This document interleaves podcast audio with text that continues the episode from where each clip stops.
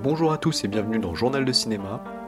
Aujourd'hui épisode numéro 43, La colline des hommes perdus de Sidney Lumet.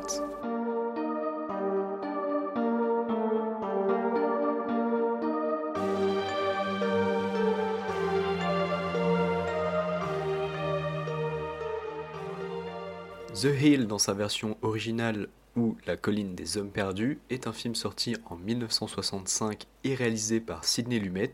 On y retrouve un casting 100% masculin avec Sean Connery, Harry Andrews, Ossie Davis, Ian Bannon ou encore Michael Redgrave.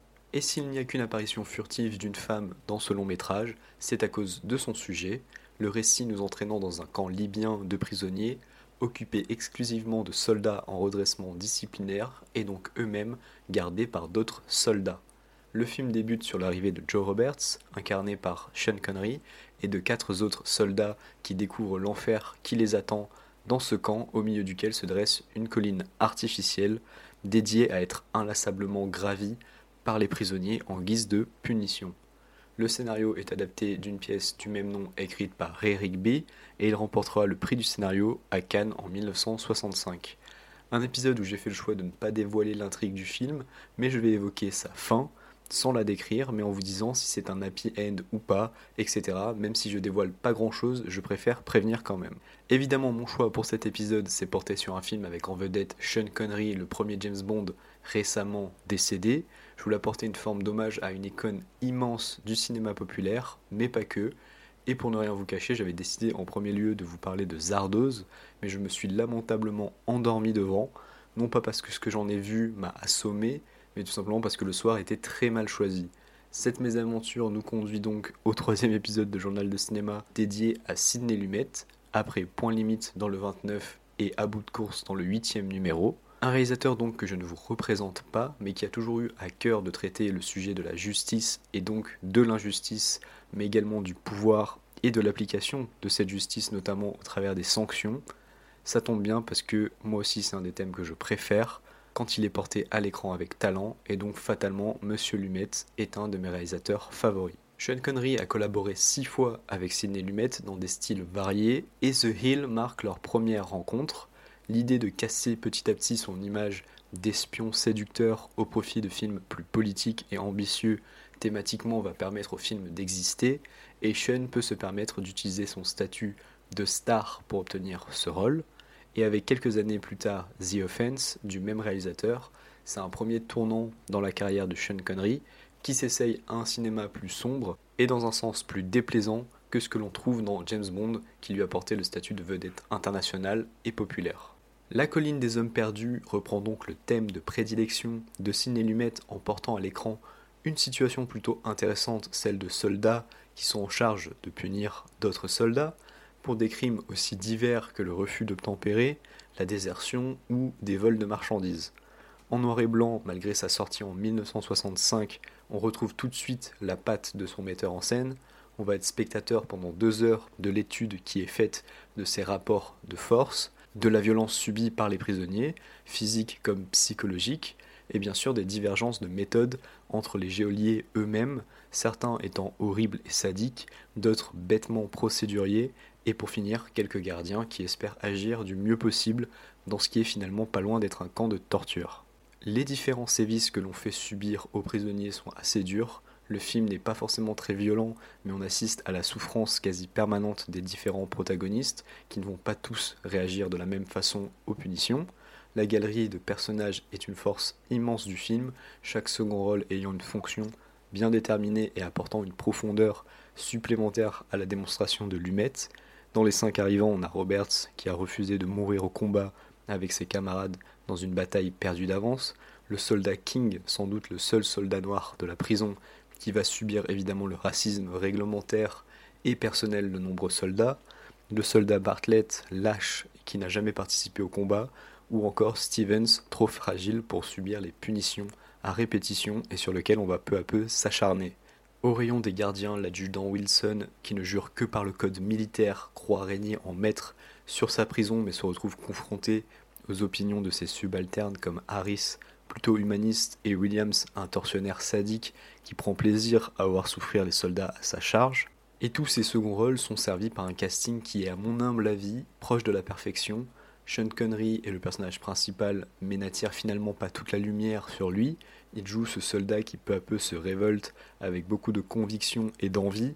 La direction d'acteur est excellente, tous les seconds rôles étant tous plus convaincants les uns que les autres. Chacun apporte sa pierre à l'édifice pour rendre ce camp plus vrai que nature et explorer toutes les facettes possibles du statut de prisonnier comme du geôlier on retrouve un peu l'idée de 12 hommes en colère où les différents personnages permettent de vraiment couvrir un large panel d'idées et de comportements. Le personnage du commandant, qui est donc censé diriger véritablement l'établissement, est plutôt bien trouvé, malgré le fait qu'il soit extrêmement absent. Il apparaît peut-être trois fois dans le film, juste pour passer en revue deux minutes les troupes, et finalement c'est celui qui en sait le moins sur ce qui se passe dans le camp, et avec juste quelques plans, un personnage quasi muet, Lumet met en place une critique bien vue de la hiérarchie où le plus haut gradé en sait souvent le moins sur ce qui se passe vraiment au bout de la chaîne et malheureusement ne peut pas prendre les décisions nécessaires.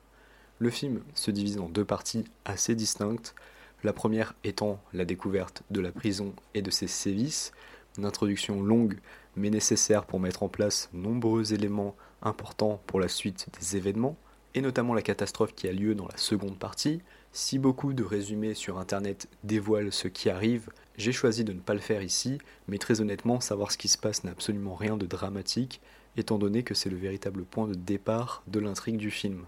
Ciné Lumet est un metteur en scène dont j'admire particulièrement la capacité à bâtir un crescendo dans la narration et dans le suspense des événements, et qui a surtout tendance à réussir ses fins.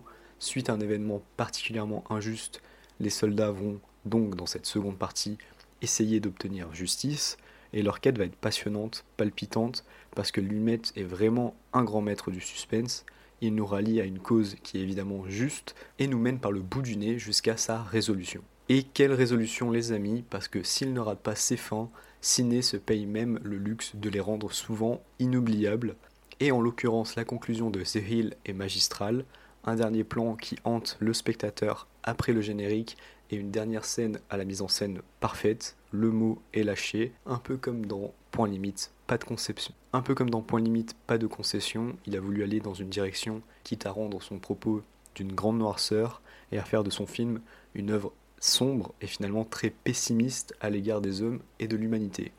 Le contre-pied total avec ce qu'il évoque dans 12 hommes en colère, un film de nature optimiste et humaniste.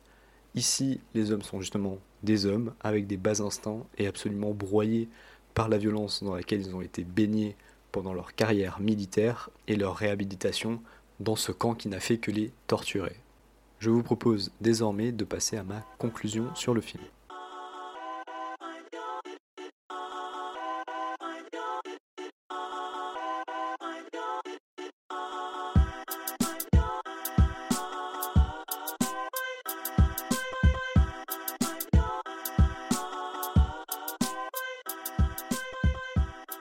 Alors, est-ce que je vous recommande La colline des hommes perdus?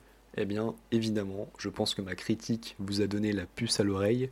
The Hill, pour moi, c'est un grand film, réalisé d'une main de maître par Ciné Lumet, qui déploie sa thèse, ses personnages et son étude des failles humaines pendant deux heures, sous le soleil de plomb de ce camp libyen. Sans musique, on est plongé dans cette ambiance écrasante et dévastatrice, où des serviteurs du pays sont démolis par celui-ci, pour des fautes à la gravité relative en suivant un code militaire désuet. La quête de justice s'avère ici beaucoup plus amère que dans de précédentes œuvres du réalisateur, et c'est assez peu étonnant de voir que ce film suit de près point limite, tant la conclusion des deux est radicale et sombre. Je trouve vraiment que Lumet arrive à être très dur et montrer la souffrance sans pour autant verser dans un pathos ou un aspect démonstratif trop appuyé. De même, le film est finalement assez peu manichéen et il arrive à trouver un équilibre entre les motivations des personnages, leurs failles et des raisons finalement relativement justifiées, en tout cas qui paraissent logiques, de se comporter de la sorte. Clairement, c'est pas le film que je conseillerais en priorité si vous ne connaissez pas bien le cinéma de Ciné Lumet. Je pense que j'ai déjà dit, je pense que je l'ai déjà dit, mais 12 hommes en colère, c'est sans doute le meilleur pour démarrer.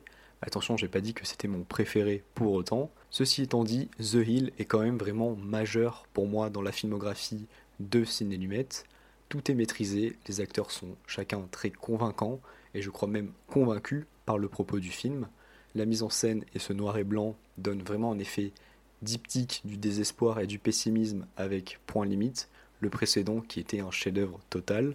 J'ajouterai donc que si vous ne connaissez pas ce film de Sean Connery et que vous êtes intimidé par son immense filmographie, jetez-vous sans problème sur cette œuvre de très grande qualité.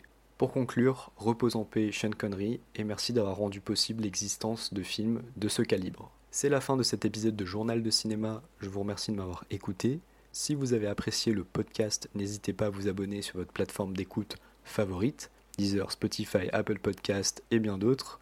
Vous pouvez aussi retrouver toute l'actualité du podcast sur Twitter, at Journal de Cinéma, et suivre le compte Instagram. Et moi je vous dis à la semaine prochaine. Bye bye.